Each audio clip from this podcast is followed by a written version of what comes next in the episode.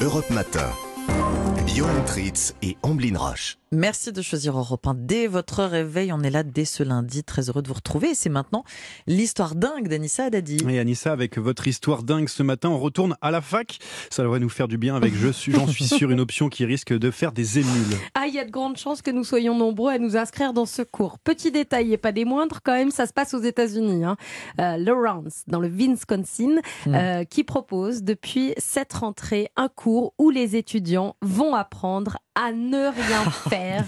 Comme Parfait, vous ça. pouvez s'en douter, ce cours est très populaire. Et est-ce que c'est vraiment, vraiment très sérieux surtout? Ah oui, c'est très sérieux, Ombline, parce que les chiffres donnent à faire peur. Une étude récente montre que 46% de nos ados se disent connectés constamment, Hmm. alors qu'ils étaient D'accord. 24% en 2014.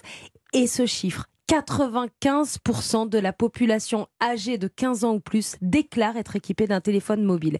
Évidemment, avec cette surconsommation, notamment sur les réseaux sociaux, eh bien, il y a eu des conséquences sur la concentration Hmm. des étudiants. Au vu de ces chiffres, les professeurs de cette université américaine ont décidé d'agir. C'est dans le magazine Times que l'on découvre ce cours très original, tellement sérieux que les élèves inscrits verront leurs notes s'ajouter à la Ah oui. moyenne finale. Ça va compter pour le diplôme. hein. Incroyable. Ouais, bon, ok, mais il s'y passe quoi dans ces cours? On fait rien. On fait rien. On fait rien. On regarde dehors. Non, non, c'est très sérieux. Alors déjà, pour commencer, dans ces cours, le téléphone est interdit. Déjà, Oui. c'est base. c'est le principe. C'est la base. C'est un cours sur la déconnexion. Les profs se relaient. Vous changez de prof chaque semaine et chacun vient vous parler, vous donner des cours sur le bien-être, la qualité du sommeil. Vous savez qu'il faut normalement dormir minimum 8 heures par Mm, jour. Oui, c'est- bon, ça dépend pour qui. Pour nous, c'est mort. Pour nous, c'est mort, mais quand on est étudiant, il faut dormir minimum 8 heures par jour pour réussir, être efficace et être concentré. Les étudiants sortent aussi des cours pour se familiariser à la marche en pleine conscience. Ces cours étant vraiment très récents, les profs proposent des, des nouveautés pour les prochaines semaines. Donc si les étudiants de Lawrence dans le Wisconsin nous écoutent, bientôt vous allez avoir des cours de tai chi, vous savez, c'est de la gym basée sur les arts martiaux euh, Mhm.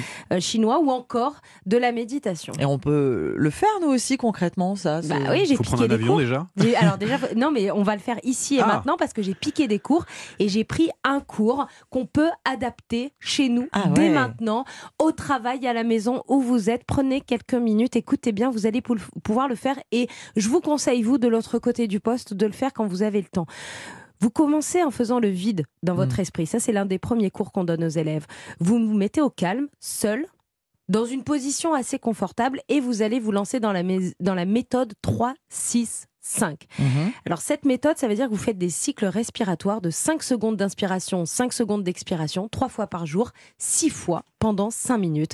Quand vous avez pris l'habitude, vous verrez que vous arriverez à le faire en public, dans les transports en commun Ah par oui, exemple. ça. Oui, parce qu'on peut le faire quand il y a du bruit. Mais quoi. oui, vous- bien après, sûr. une fois que vous aurez pris l'habitude, vous pourrez le faire dans une salle d'attente chez, chez le médecin. Alors, on va voir maintenant si ces nouveaux cours ont des répercussions positives sur les élèves, si ces pratiques vont s'étendre aux autres universités et même, pourquoi pas, en France. En tout cas, une chose est sûre, on en aurait tous bien besoin. Oui. Ça, c'est vrai, ça. Finalement, ça devrait être enseigné un petit peu partout. Bah, ça devrait, oui, se Mm. démocratiser, ça serait bien. Merci beaucoup, Anissa Haddadi. On se retrouve tout à l'heure, juste avant 5h30, après une pause yoga. Voilà, je vais me faire un 3, 6, 5 et je Voilà. reviens. pour la météo. À tout à l'heure.